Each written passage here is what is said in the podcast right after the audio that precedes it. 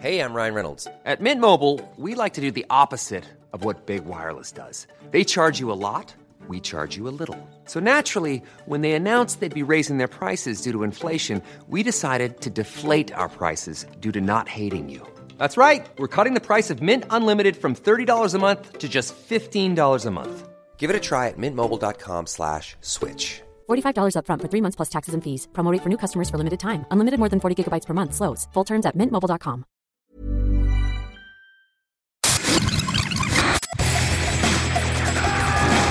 Bienvenue dans Stéroïdes, le podcast qui fait l'exégèse des gros bras.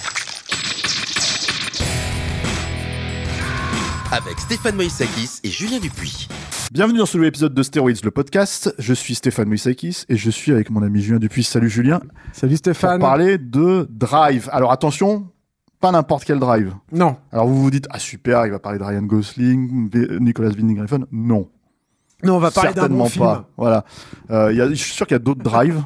Hein. Ouais, Pas de driver avec de Walter Hill, on pourrait, mais Ouais, non, c'est tu vrai. vois, ça on va pas le faire. C'est pas celui-là aujourd'hui. On parle de Drive, euh, une euh, très bonne série B Mm. euh, de Steve Wang Mhm. avec Marc Dacascos Ouais. et Cali Mardison. Voilà. Donc, bah, en fait, alors, faut, faut- c'est un film qui est sorti en vidéo chez nous, hein, qui était Oui. sorti en VHS à l'époque, Ouais. à la fin des années 90, puisque c'est c'est un film qui date de 97. Ouais. Euh, Ça, c'est important, la date. voilà, et, euh, et donc c'est, comment dire, euh, je crois que peut-être il y a eu un DVD, c'est possible? Oui, oui, c'est Bon, probable. c'est un même. film qui est maintenant, euh, moi j'ai un peu checké, apparemment il est sur aucun, euh, comment dire, aucune plateforme de streaming, aucun, aucun service de VOD, etc., etc. Donc en France, c'est vraiment, comment dire, euh, passé sous le radar maintenant. Et comment dire, aux États-Unis, enfin non, en Angleterre, je crois c'est ça, chez 88, chez 88 Films, en fait, ils ont ressorti un très très beau Blu-ray 4K. Mhm. Avec plein de bonus. Voilà, et surtout un director's cut, parce que c'est ça aussi qu'il faut dire, c'est que c'est un film qui a été Charcuté. charcuté par ses producteurs. Ouais. Euh, alors, peut-être pour commencer, alors, pitcher le film, est-ce que c'est un grand intérêt? Moi, je trouve pas, je pense pas, mais on peut faire très vite. Feu, quoi. Voilà, c'est c'est euh, c'est vraiment l'histoire d'un gars qui est plus ou moins une espèce de, de machine bionique, quoi, euh, qui est poursuivi par euh, tout un tas de méchants, quoi, et qui essaye de s'échapper, quoi, et en gros, euh, bah, il va se retrouver rattrapé par d'autres méchants bioniques. Et Motivé par l'amour. C'est une, Voilà. des, une, un- une des sous-intrigues qui avait été coupée dans le, dans le, le, le cut des producteurs. Même si, bon, dans le directeur que c'est pas non plus. Non, mais ça euh, lui donne un petit peu d'épaisseur, quoi. C'est-à-dire Oui, que il y a tu d'autres choses, ça, on va, pourquoi- on va, tu comprends pourquoi il est, il a- il est parti de la Chine et tout. C'était, c'était aussi un film qui, euh, en sous-texte, alors vraiment, c'est pas du tout un film politique quoi que ce soit, mais évoquait vaguement la rétrocession de Hong Kong à la Chine, quoi. Donc, euh, Mais euh, du coup, en gros, euh, bah, il se retrouve à se battre contre d'autres euh, gros salopards bioniques, en fait, alors que lui, il est gentil. C'est un gentil Bah, bionique et eux, ils sont des méchants bioniques. voilà, un, un, un en l'occurrence, l'occurrence, mais ouais. des, des, des, des tueurs à gages et il embarque en fait dans sa fuite un, un coup d'âme qui n'a rien demandé à ça, personne. voilà, et qui est un peu le, le- le ressort comique du film. Exactement. Alors, c'est un buddy movie. voilà, c'est un vrai prétexte. hein. En, en toute honnêteté, c'est pour ça qu'on raconte ça un peu euh, à l'arrache. Quoi. Moi, ce que je voudrais que tu fasses, surtout avant de commencer, c'est de Mm. nous présenter son réalisateur, Steve Wang. Ouais. Voilà, parce que ça, c'est une figure euh, qu'on connaît, qui est importante, quoi, et qui est, à mon avis, euh, le, le véritable instigateur de la Oui, complètement. ouais. Euh, avec Dacascos aussi, je Oui, pense, hein, sûr, quand non, même, mais de rien. mais en il y a d'autres personnes aussi de l'équipe sur lesquelles il faudra euh, euh, mettre un coup de projecteur. Mais, mais puisque tu me l'as demandé, même si tu n'as pas dit s'il te plaît, je vais S'il m'exécuter. te plaît, Julien, peux-tu nous expliquer Non, non, mais qui en est plus- Steve Wang? Je ne sais non, pas mais en qui est plus, Steve je pense que tu as raison parce que c'est hyper important pour comprendre les atouts en fait de Drive. Steve Wang, déjà, c'est un, c'est pas un Américain, il est né à Taïwan. Enfin, je pense qu'il a été naturalisé de- depuis, mais il est né à Taïwan. Il, il a immigré avec ses parents euh, euh, en Californie. Il avait, je crois, 8 ou 9 ans. Donc il a, il a eu déjà un premier pan de son enfance euh, asiatique, on va dire, à une époque où euh, la culture et surtout la culture pop euh, n'était pas aussi poreuse qu'aujourd'hui entre les, entre les continents. Donc lui, il a eu par exemple son premier gros choc quand il était enfant, c'était Ultraman. Beaucoup plus d'ailleurs que Kamen Rider, ce qui est, ce qui est étonnant en fait quand tu vois la suite d'une part de sa carrière et, et, euh, et, euh, et Drive, je trouve. Euh, et quand il est arrivé aux États-Unis, il a eu plusieurs chocs. Le premier, c'est que bah, à cette époque-là, dans les dans les années 70, il a immigré en 75. Euh, à la télévision, étaient rediffusés en permanence les, les les films de monstres de la Universal qu'il a découvert euh, jeune. Euh, ça, c'est la première chose. La deuxième chose, c'est qu'il a vécu son premier Halloween là-bas et qu'il a eu un choc en découvrant euh, les masques souples en latex, euh, notamment de Don Post et de tous ces tous ces mecs-là qui commençaient aussi à, à voilà, c'est des années 75, c'est aussi euh, l'essor de de tous les faiseurs de monstres qui vont en grande partie faire le cinéma cinéma euh, euh, fantastique et de science-fiction des années 80. Euh, et et il va continuer à voir et régulièrement du cinéma asiatique et des séries asiatiques. Alors des séries principalement japonaises et euh, bah, tout ce cinéma asiatique qui se crée, euh, qui va se créer plus tard dans les années 80 et, euh, et, et 90. Donc il a déjà une personnalité et disons un bagage culturel qui est euh, euh, à cheval en fait sur deux continents, ce qui finalement, en particulier encore une fois dans les années 90, était euh, très peu commun en fait. T'avais très peu de gens qui te parlaient à l'époque de, alors un peu de Godzilla peut-être, tu vois, mais de Ultraman par exemple dans les chez, chez les Ricains c'était rarissime quoi, tu vois. Euh, euh, Del Toro par exemple là, mais c'est parce que lui il était au Mexique et que en Amérique centrale et en Amérique du Sud il y avait beaucoup de tokusatsu qui étaient exportés parce que c'était pas cher. Donc voilà, il avait déjà ce truc-là. Et euh, Steve Wong va d'abord euh, percer dans le cinéma euh, en tant que euh, euh, artiste des effets spéciaux. J'ai passé très rapidement là-dessus, mais euh, en gros, il a. Il est quand même connu pour ça. hein. Il faut, faut- Oui, oui, oui, ouais. bien sûr. Il a principalement fait sa carrière là-dedans aussi, euh, mais en gros, il a vraiment explosé. Je la fais très courte, mais il a vraiment explosé avec Monster Squad parce qu'il avait fait le, la- le costume de la créature du lagon, euh, qui est son monstre préféré. Avec son copain, avec qui il partageait une chambre d'ailleurs à l'époque, qui s'appelle Matrose, qui s'appelait, parce qu'il nous a quittés il y a, il y a pas très longtemps malheureusement. Et, euh, et c'était euh, voilà, c'était un choc monstrueux euh, dans l'époque. C'est le cas de le dire parce qu'en fait des costumes de monstres comme ça en fait à Hollywood ils avaient un peu perdu en fait ce savoir-faire. Ils l'avaient pas. Mais Steve Wong là encore ce, ce bagage qu'il avait qui venait en- du, du, du cinéma asiatique moi je pense qu'il l'a aidé. C'est-à-dire que là-bas les monster suits c'est pas rien. Donc je pense qu'il y a aussi une façon d'apprendre ça euh, qui était un peu différente. Et son second sa seconde grosse percée c'est euh, Predator qui est un film qui a alors il a travaillé sur les deux versions du monstre hein, tout le monde sait maintenant je pense qu'il y a eu deux versions du monstre. Donc il a, il a, traversé, il a travaillé sur la première version qui avait euh, été rejetée par, euh, par euh, McTee et par euh, Joel Silver. euh, chez Boss Film avec Steve Johnson et il a il a retravaillé chez Stan Winston sur la nouvelle version du Predator. À un moment, Stan Winston était lui sur Pumpkinhead, je crois que c'était sa première réale. À, Winston. Et du coup Winston avait mis tous ses meilleurs mecs enfin ceux qu'il estimait être ses meilleurs mecs sur Pumpkinhead. Et il avait dit en gros euh, Matt Rose, Steve Wang et un autre qui s'appelle Shannon Chief vous démerdez avec Predator. Et, euh, et en un temps record Steve Wang me raconte euh, m'avait raconté que il- le mec dormait pas en fait. Il avait des ils avaient des lui en tout cas avait des hallucinations tellement il était il se privait de sommeil. Mais ça c'est important aussi pour pour Drive et pour la suite de sa carrière. Donc euh, il a euh, ils ont créé ce costume qui aussi a fait date. Il y a eu euh, et du coup, il a imposé un truc aussi euh, dans, les maquillages d'effets spéciaux, c'est-à-dire que ça n'a jamais été une star euh, comme Rick Baker ou comme Dick Smith et tout, mais, mais par contre, il avait dans le milieu imposé beaucoup de choses, un style de sculpture qui est très particulier notamment sur des caractères reptiliens un peu, et puis une peinture qui lui est propre, euh, qui était même surnommée à une époque euh, le Steve Wong painting, avec notamment des taches de, de couleur en fait sur les créatures, qui a une idée qui lui est venue en regardant dans la nature, en se disant bah il y a plein de poissons, il y a plein d'insectes, il y a plein de reptiles qui ont ces taches-là, pourquoi ils auraient une couleur uniforme? Et donc lui il a amené ça. Par exemple Gremlins 2 est un film qui doit beaucoup beaucoup à Steve Wong au niveau de la peinture et même du design en fait de certains certains Gremlins. Euh, lui, c'est le truc sur Steve Wong réalisateur maintenant, c'est qu'il s'est assez vite lassé. En fait, c'est un mec qui est assez impatient, qui, a une énergie assez dingue. C'est-à-dire que euh, donc moi je le connais un peu. Hein, euh, je l'ai, je lui ai envoyé un mail hier soir après avoir revu le film euh, parce que j'avais deux trois questions à lui poser. Et, euh, euh, j'adore ce mec, c'est vraiment un gars formidable. Et, euh, et il est marrant parce que il a, je trouve, une espèce de quiétude comme ça. Alors, je, je veux pas sembler raciste en disant ça, mais un peu asiatique en fait là-dedans. Je sais pas, il a un truc, un- un- une espèce de sérénité apparente, mais tu sens que c'est euh, Ça bouillonne. ça bouillonne là-dedans. Quoi. Et il est comme ça. Il a toujours mené, moi, de, de mon point de vue, hein, sa carrière comme ça. Donc il s'est lassé des effets spéciaux. Il a essayé, il a décidé de passer à la réalisation avec d'abord un film autoproduit qu'il avait tourné en Super 8, et puis après avec un film qu'il avait co-réalisé avec un autre mec des effets spéciaux de l'époque, un japonais, lui pour le coup, qui s'appelait, euh, qui s'appelle Screaming Mad George, qui était Mutronix en France, Guyver, qui était une adaptation d'un manga euh, japonais. Euh, et euh, il a ensuite réalisé tout seul une suite, Guyver 2. Dark Hero. Dark Hero, qui est un, un film euh, assez euh, fou parce que c'est un film qui a, qui, a, qui a été réalisé pour rien du tout. J'ai noté le budget, oui, 850 000 dollars.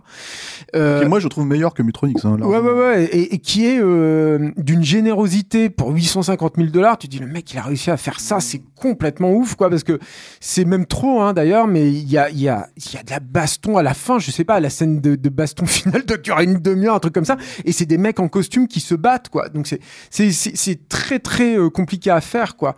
Et surtout que et ça c'est aussi important pour Drive, il se couvre pas comme les Américains, il tourne pas comme les Américains parce que lui déjà il était au fait de ce qui se faisait à Hong Kong, de, de du cinéma de soir. Ça on va, on va en parler aussi parce qu'il y a quand même quelques quelques quelques points où, il, où le film fait vraiment le pont moi je trouve. Oui oui oui complètement. Et euh, donc voilà et, et Guyver 2 est un film que, qui va être très très mal distribué. C'est un peu une tragédie toute la pas une tragédie c'est un peu fort mais il y a un rendez-vous manqué avec Steve Wong je trouve en tant que réalisateur parce que il a, il a toujours pâti de principalement de distributeurs qui ont été des malhonnêtes euh, patentés en fait.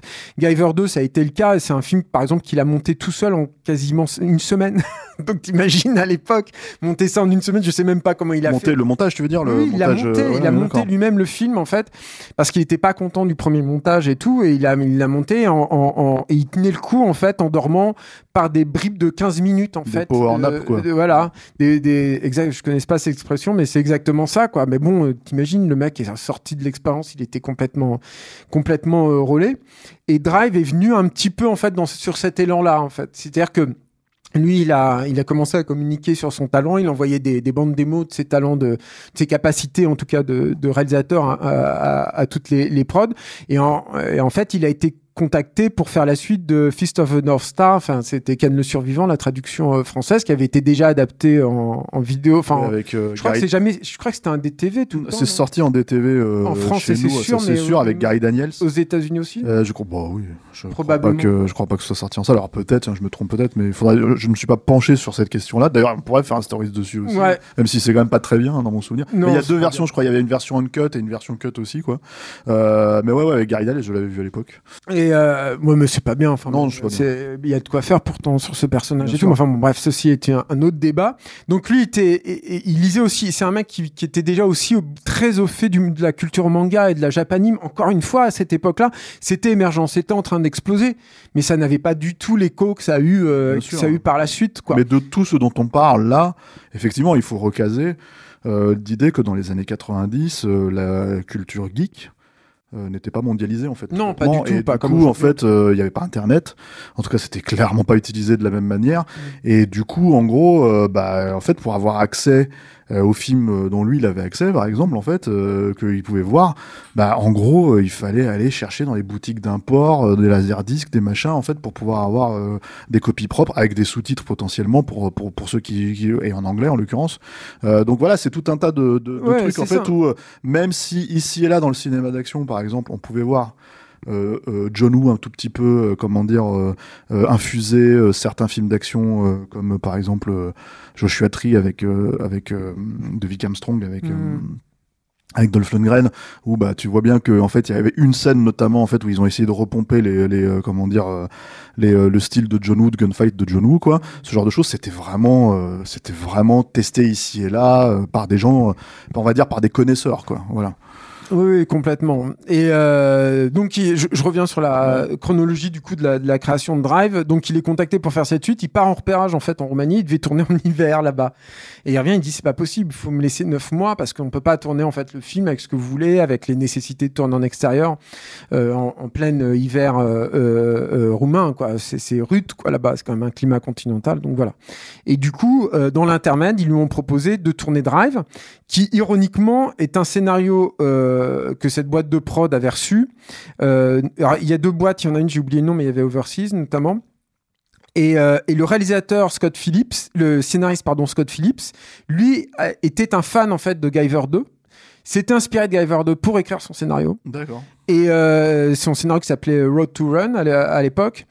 Et il avait euh, fait passer par une connaissance commune le scénario à Steve Wang. Et Steve Wang ne l'avait pas lu. Et du coup en fait quand on lui a proposé quand les producteurs lui ont proposé ce scénario il s'est dit mais oui ah, ah oui d'accord en fait c'est le scénario qui est sur ma pile là Ouais, depuis l'autre jour, depuis quoi. six Ouais. mois et, euh, et que j'ai pas encore lu. Donc y a- voilà. Et, et le truc c'est parce qu'il est pas euh, crédité pour ça au, au générique mais je pense que c'est important de le signaler c'est que euh, euh, Steve Wang va euh, beaucoup beaucoup réécrire le scénario en fait avec avec Scott Phillips. Ils vont très bien s'entendre hein, ils feront plus tard Scott Phillips collaborera à une série euh, d'adaptations de Kamen Rider Ryuki que Steve Wang réalisera de- au début des années 2000 mais mais euh, voilà, ils, vont quand même euh, bien s'entendre. Mais comment Wang va euh, va vraiment accentuer sur le, le, côté film d'art martiaux, en fait, vraiment l'assumer, ce qui n'était pas du tout le cas a priori dans le scénario.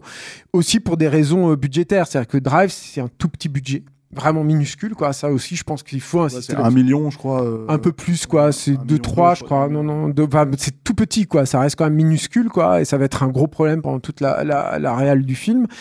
Et, euh, et notamment, il y avait une scène de, de, de poursuite en voiture avec un gros truc de fusillade et tout que Wang va remplacer par un mano à mano parce que ça, il sait en fait comment il peut le faire et, et, et en donner pour son argent, quoi.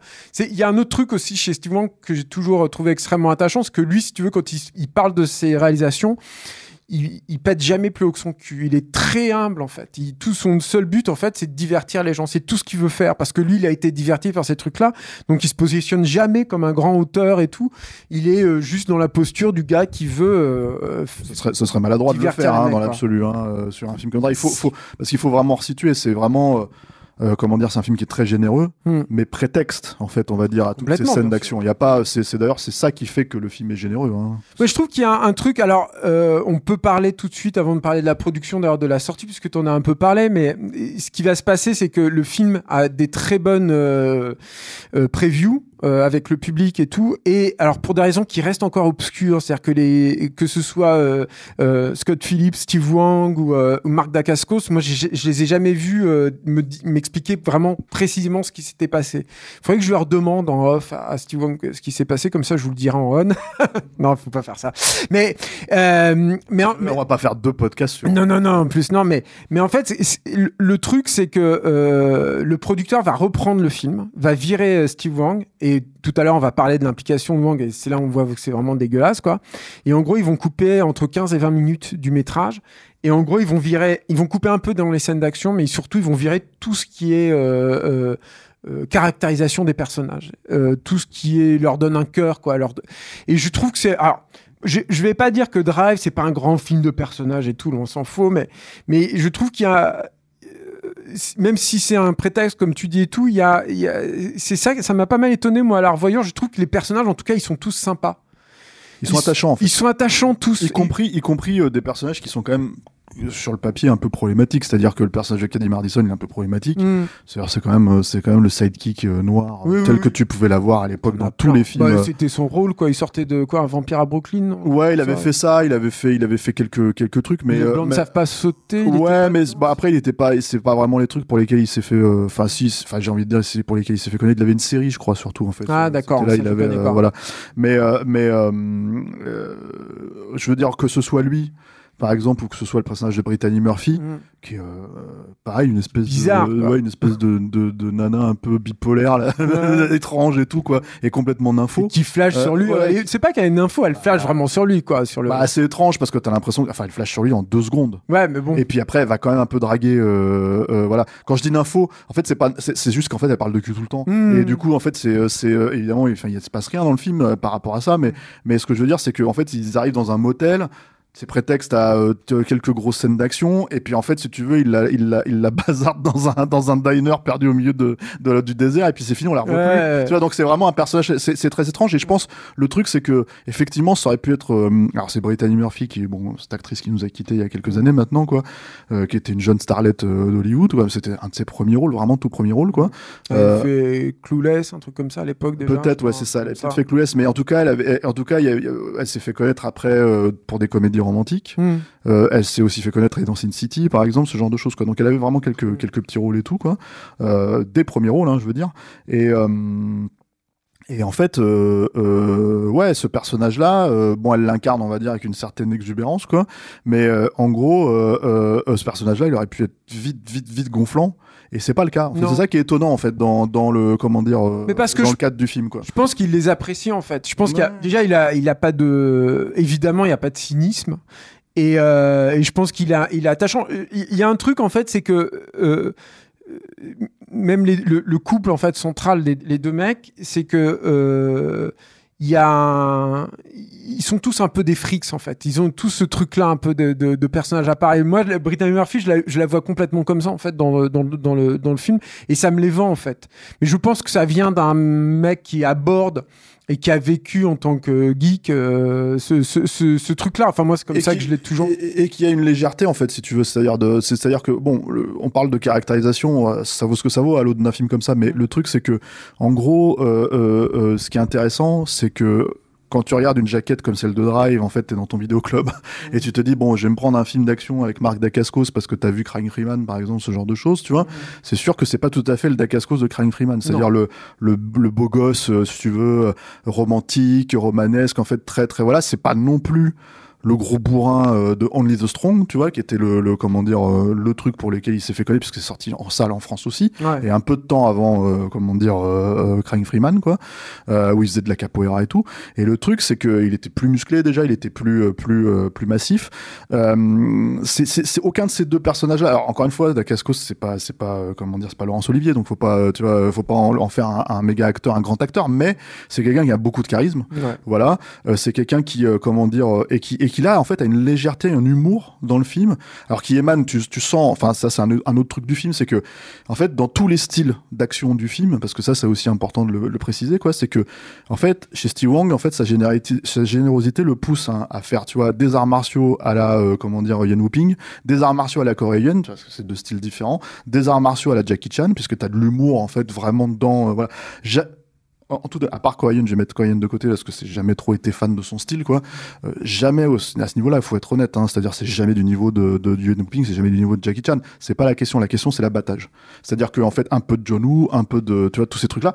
Et en fait c'est tellement l'abattage tout le temps, tout le temps, tout le temps, tellement généreux que et en fait que les persos sont attachants. Tu vois que finalement en fait tu te dis putain mais en fait le mariage fonctionne parce que effectivement tu sens que Steve Wong derrière il y croit et que les autres ils jouent le jeu euh, totalement quoi. C'est à dire que peu importe que euh, il pas l'aspect taciturne qu'il puisse avoir en fait euh, d'Akascos on va dire euh, même si qui pourrait être requis on va dire pour son personnage là qui est un peu pas torturé mais qui est un peu blessé tu vois qui a une histoire derrière lui et tout en fait on s'en fout quoi. Tu vois ce que je veux dire? C'est c'est c'est ça avance ça avance ça avance et c'est vraiment cool quoi. Il y, y a même un truc aussi là-dessus, tu vois, et c'est marrant de le- la comparaison avec Ryan Freeman, c'est que il y, y a aussi cette honnêteté de se dire, euh, je vais pas avoir de posture vis-à-vis du drame du personnage. C'est-à-dire que il, il a, il a aussi cette intelligence de dire, bon, je mets ce qu'il faut pour que il y ait tu aies de l'empathie en fait pour lui, que tu, tu décides de le suivre lui.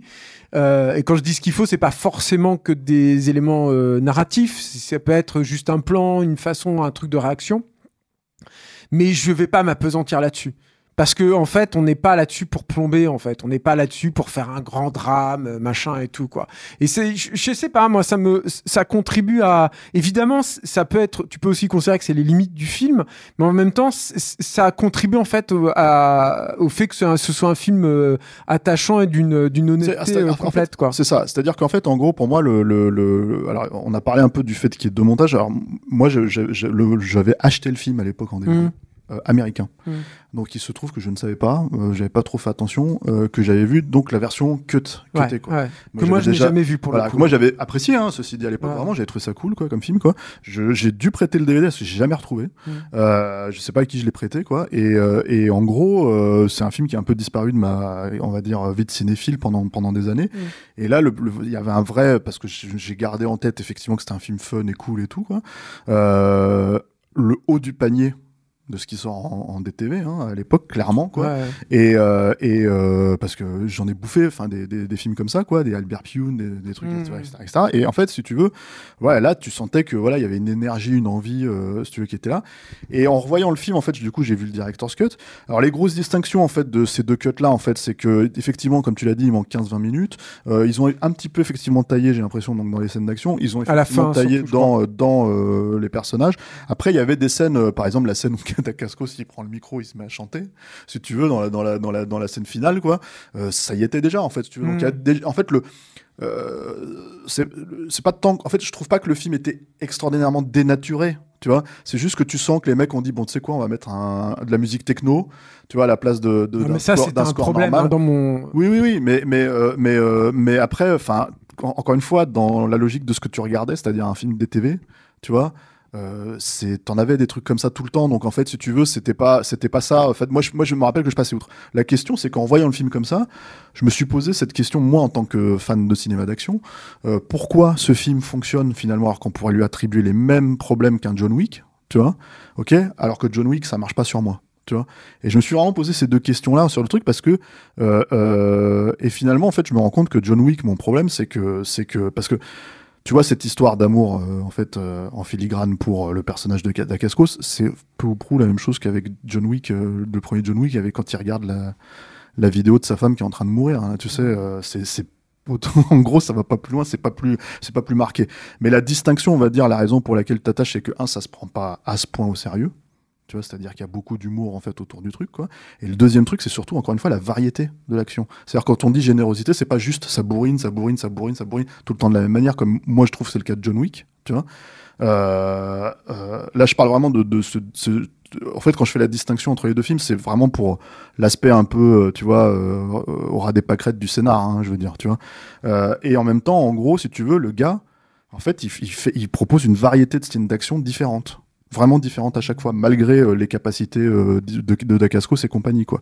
Donc il y a vraiment ce truc en fait où moi je trouve que ça fait la distinction euh, parce que après il y a, y a ce filmage en fait en rapport à, à- au cinéma de Hong Kong qui est pas moi je trouve c'est là où le film il fait un petit peu le pont aussi c'est que dès que t'as Dacascos qui va faire un grand mouvement de, de, de, de coup de latte tu vois tu vas avoir quand même un cut en fait pour avoir un gros plan pour le coup quoi tu vois ce qui est quand même un truc très américain que tu voyais pas tellement à Hong Kong à l'époque tu vois Bah, lui, justement, s'est battu contre ça. hein. Ça a Ah, été bien un- sûr mais en tout cas dans son director's cut ça y est encore Et ce- son, son truc, en fait, c'était justement que, euh, en fait, le tournage ne lui aurait pas permis dans l'absolu de, de filmer comme ça. C'est-à-dire que les productions de Hong Kong, pour plein de raisons, mais notamment pour le salaire des, mecs, en fait, peut se permettre en fait des, des plages de tournage qui sont beaucoup plus longues que les productions américaines. Et lui, en fait, pour s'en sortir, il avait monté deux équipes. Euh, une qui tournait à, à- qui, qui tournait toutes les deux à des temporalités différentes. Et en gros lui il était réalisateur des deux équipes. Mm. et il dormait bah, comme pour Guyver en fait. Il dormait, quand il pouvait quoi.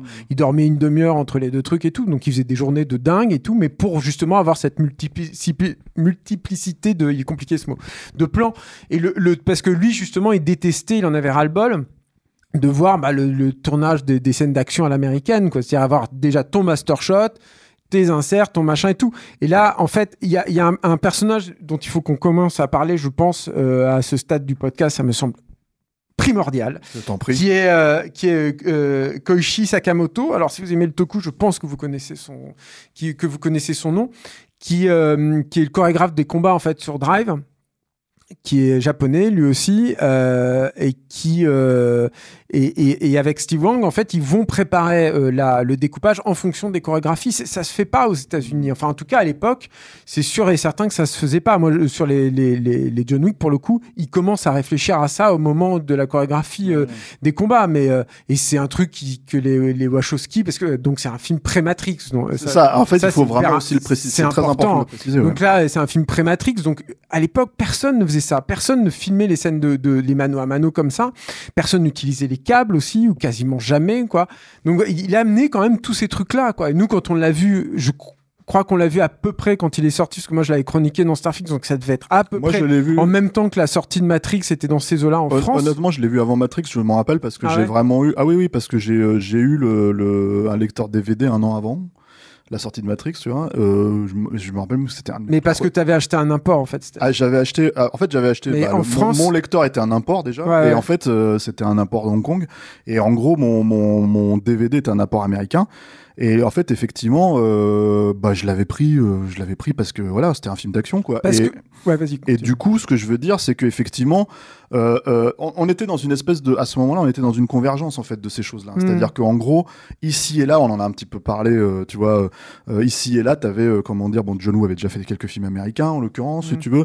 Ici et là, t'avais quand même Jackie Chan qui, d'un seul coup, arrivait aux États-Unis avec, tu vois, des, pro, des, des, des, des films américanisés entre guillemets, si tu veux, c'est-à-dire après le succès de Rumble in the Bronx, quoi Mm. où en gros, bah, toutes les productions qu'il a fait derrière, euh, il a commencé justement à penser international, c'est-à-dire à penser vraiment, euh, voilà, les euh, Mr. Nice Guys, les trucs comme ça. Bon, c'est des films qui sont pré-Matrix, tout ça. Et en fait, Ouais. en gros, euh, on convergeait vers cette idée, c'est-à-dire qu'en fait, en gros, les Wachowski ont vraiment profité du fait que d'un seul coup le public petit à petit commençait à comprendre voilà Mm. c'est juste que Le terrain avait été préparé. voilà, le terrain était préparé, c'est juste que l'explosion était telle en fait, si tu veux, chez les Wachowski, parce qu'ils ont vraiment créé un univers. Bon, on, est- on- on va pas critiquer, enfin, on va pas parler du premier Matrix, mais que ce qui fait que tout a fonctionné, en fait, tout était complètement homogène et et, et, et, et que le, pub, le grand public a fait ah ouais d'accord, ok, ils, sont- ils se sont pris le truc en pleine gueule, euh, voilà. Mais disons que comment dire, euh, euh, la distinction avec un film comme Drive, c'est que euh, euh, lui, il s'embarrasse pas de savoir comment il va présenter ça au public. C'est-à-dire qu'en fait, il va le faire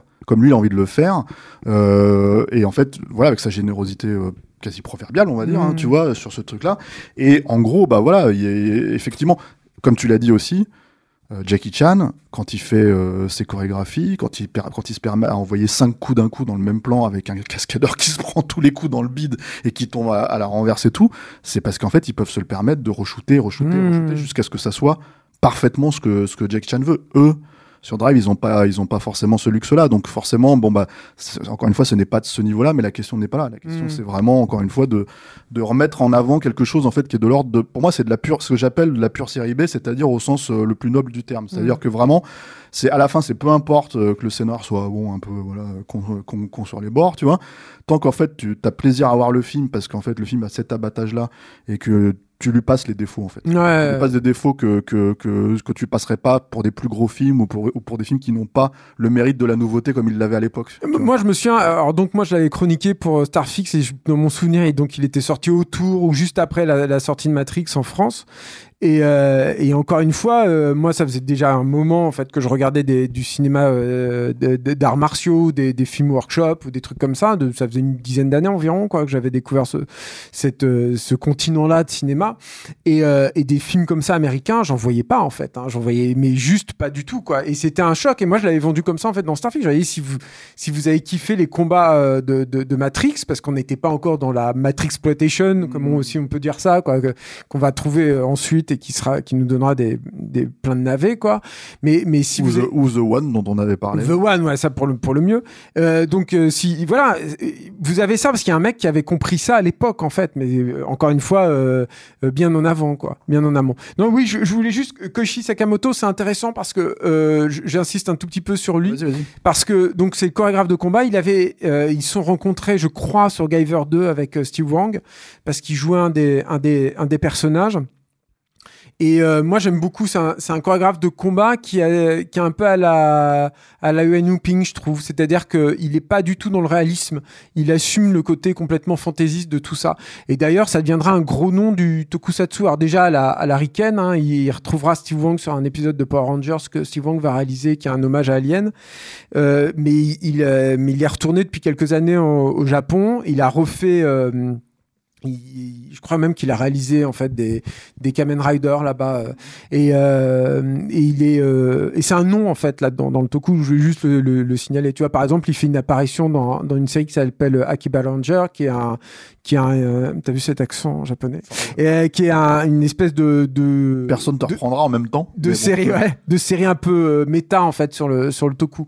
Donc il a suffisamment un nom pour être ça. Et voilà, il est il, il s'est créé là. Moi j'aime beaucoup les chorégraphies en fait de Drive. C'est euh, elles sont vraiment il y a des, des des des petites trouvailles à gauche à droite qui sont vraiment réjouissantes quoi. Tout à fait, ouais. Et puis en plus, encore une fois, euh, je veux dire, euh, même dans l'aspect, encore une fois, c'est dans l'abattage pour moi, c'est que même dans l'aspect, euh, comment dire, parce que t'as- on va dire que tu as Dacascos qui est vraiment, comment dire, euh, mis en avant euh, sur ses capacités martiales, tu vois. Mais de temps en temps, bah en fait, d'un seul coup, tu te retrouves avec d'autres scènes d'action, avec Caddy Mardison et avec euh, comment il s'appelle. alors t'as ce méchant un peu étrange là, comment Il dire. est bizarre, mais ça fait partie des trucs mais encore une fois, c'est un truc de série B. Bah C'est-à-dire oui. que en gros, t'as ce méchant où tu te dis bon lui, il est automatiquement il est raciste, tu vois, mais, en fait ça, ça ressort pas du tout le film jusqu'à ce moment. À la, fin, à la fin il sort un fouet et d'un seul coup tu te dis mais qu'est-ce qui se passe? Et le film devient et il, il dit voilà en, fait, en gros il veut le fouetter comme un esclave et là tu te dis mais c'est complètement fou en fait comme truc quoi, tu vois. Et évidemment c'est joué de manière à ce que comment dire euh, euh, le personnage de Caddy Madison prenne le prenne le, le dessus. Évidemment, situation, bien tu vois. sûr. Mais- c'est ce mais- que tu veux. Oui, bien sûr, mais, mais le truc en fait, c'est que c'est c'est c'est le ces petits accès de folie euh, comme le personnage de Brittany Murphy en fait, ou que d'un seul coup elle va, tu vois, euh, en fait, t'as- t'as- encore une fois dans une autre scène d'action, il va, euh, Caddy Madison va couper le bras d'un, d'un, comment dire, euh, bah, d'un homme de main. et en gros, euh, si tu veux, Ah oui, euh, oui, voilà. la main qui Et reste. la main elle reste collée au flingue et tout, et en fait elle va, elle va récupérer le truc pour tirer avec. Enfin, t'as plein de petits moments comme ça qui, pour moi, en fait, sont des moments de série B au sens où euh, finalement, t'as dans les gros films d'action de studio, en fait, une fois qu'ils ont digéré certaines, euh, comment dire, euh, styles de films d'action et qu'ils le refont de façon, on va dire, Polissé, voilà, carré. c'est ça, exactement, comme tu pouvais avoir euh, à peu près à la même époque euh, Cho Yun Fat euh, qui resingeait en fait tout ce qu'il a fait chez John Woo dans, dans Un, un tueur pour cible. ouais. d'Antoine Fuqua, tu vois, où d'un seul coup, bah, c'était beaucoup moins intéressant, euh, parce que c'était beaucoup plus, euh, comment dire, ripolliné, quoi. J'aime bien cette expression, ripolliné, tu vois, ripolin.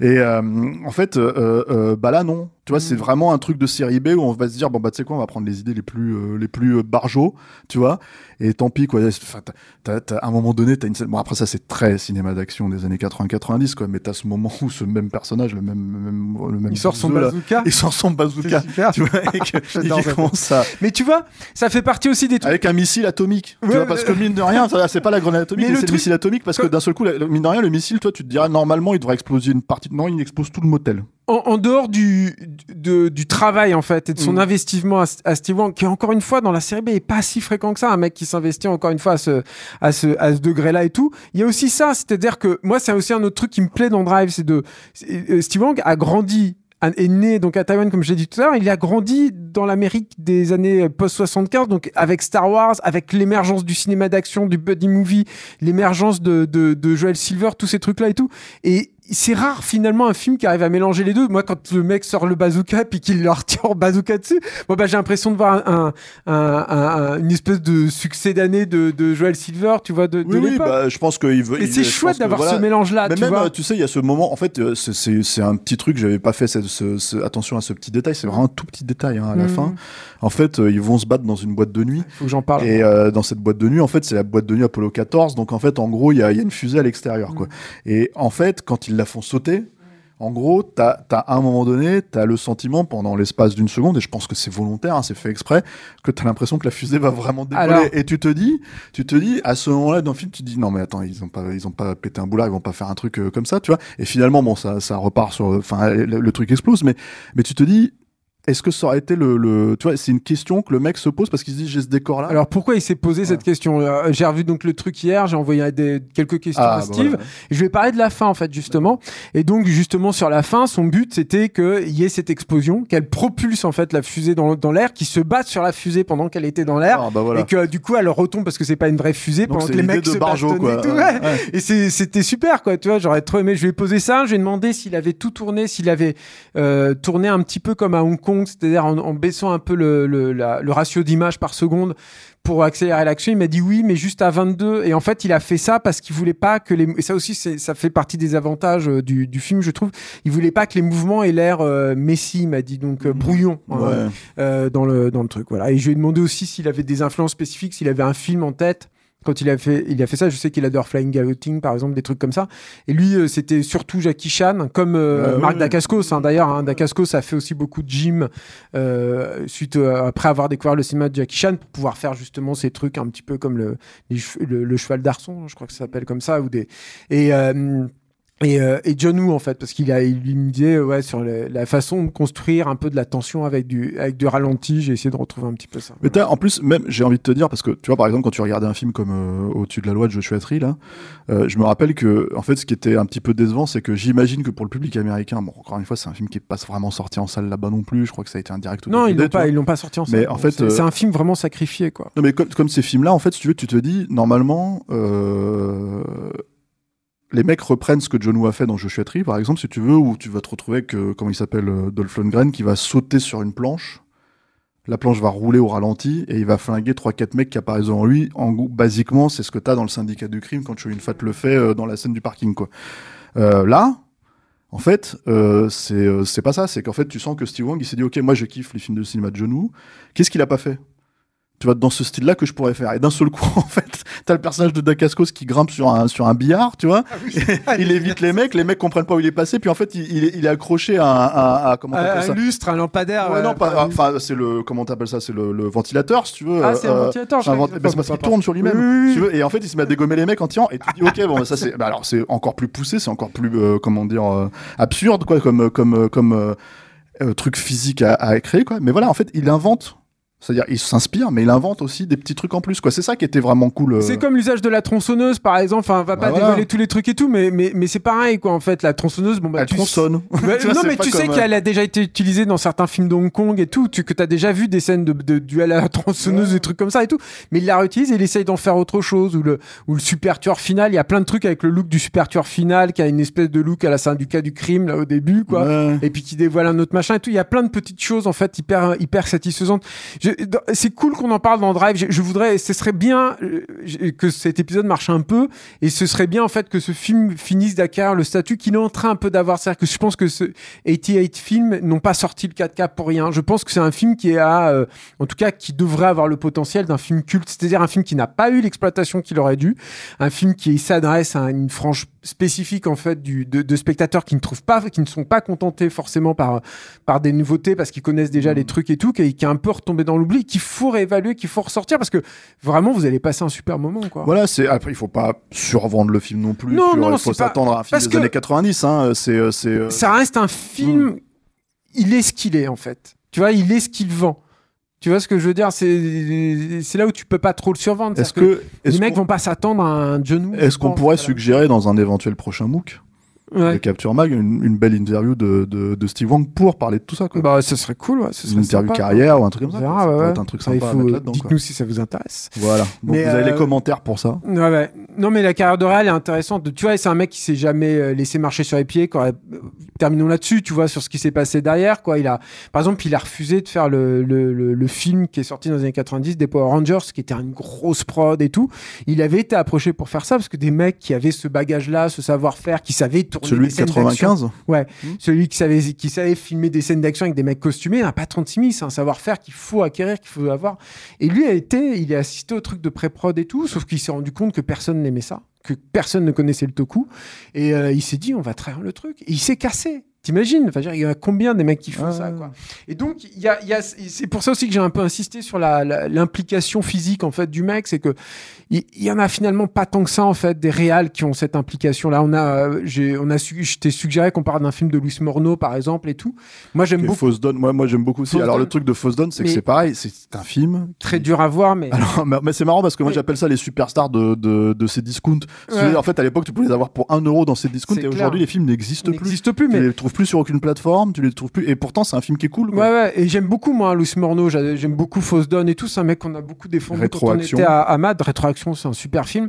Mais, euh, mais par contre, il a pas l'implication de Steve Wang. Pas du tout, quoi. Il, a, Et- il a une approche différente aussi. Ouais, ouais, mais et il est pas aussi. euh, et ils ont, il a pas ce bagage complètement atypique, en fait. Cette espèce de croisement, d'hybridation, quoi, euh, qui est finalement pas si fréquente que ça, quoi, dans, les, dans, dans le en, cinéma. en tout cas, très clairement à cette époque-là, parce qu'encore une fois, c'était pas. euh, Aujourd'hui, c'est mondialisé tout ça, en fait. Ouais. C'est-à-dire que vraiment, en fait, tu veux avoir accès à ces films-là. euh, je veux dire, le piratage est passé par là. euh, Puis même, la- le donc, dernier Kamen Rider est sur Amazon, est sur Prime. Euh, voilà, c'est ça. Donc en fait, d'un seul coup, tous ces tous ces trucs-là, en fait, c'est tellement mondialisé que globalement, c'est c'est presque tout est nivelé au même niveau. Et en gros, bah en fait, euh, tout est mis à- vraiment à, à égalité. Et ce qui fait que du coup, tout ce qui faisait euh, les aspérités, ces styles-là, en fait, et c'est ça qui est intéressant avec Drive, c'est qu'on les retrouve ces aspérités-là. C'est-à-dire que vraiment, il n'y a pas de. Moi, je, je, je, peux pas dire encore une fois, on, l'a dit, il n'avait pas les moyens, il n'avait pas le, le truc de, de. On peut pas dire que c'est du Jackie Chan, c'est pas vrai.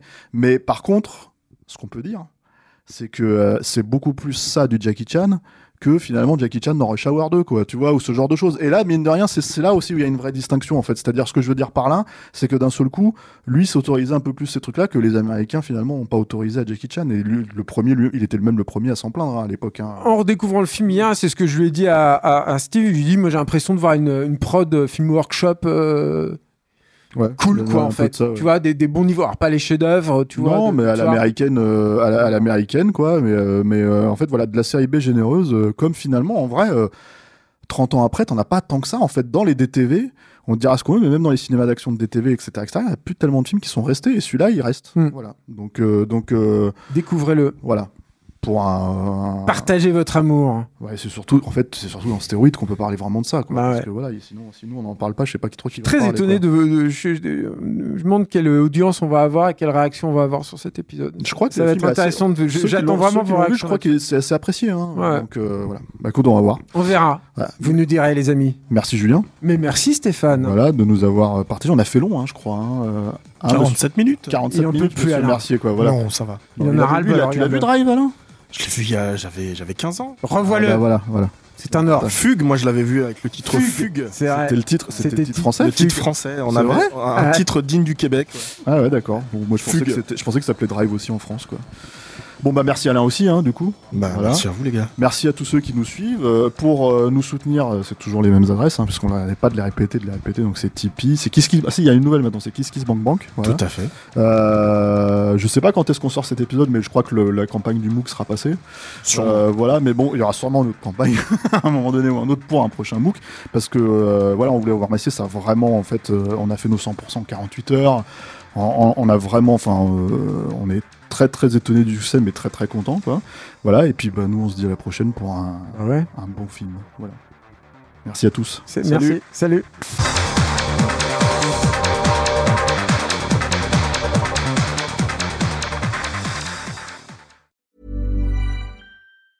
Planning for your next trip? Elevate your travel style with Quince. Quince has all the jet setting essentials you'll want for your next getaway, like European linen, premium luggage options, buttery soft Italian leather bags, and so much more. And is all priced at 50 to 80% less than similar brands. Plus, Quince only works with factories that use safe and ethical manufacturing practices. Pack your bags with high-quality essentials you'll be wearing for vacations to come with Quince. Go to quince.com slash pack for free shipping and 365-day returns.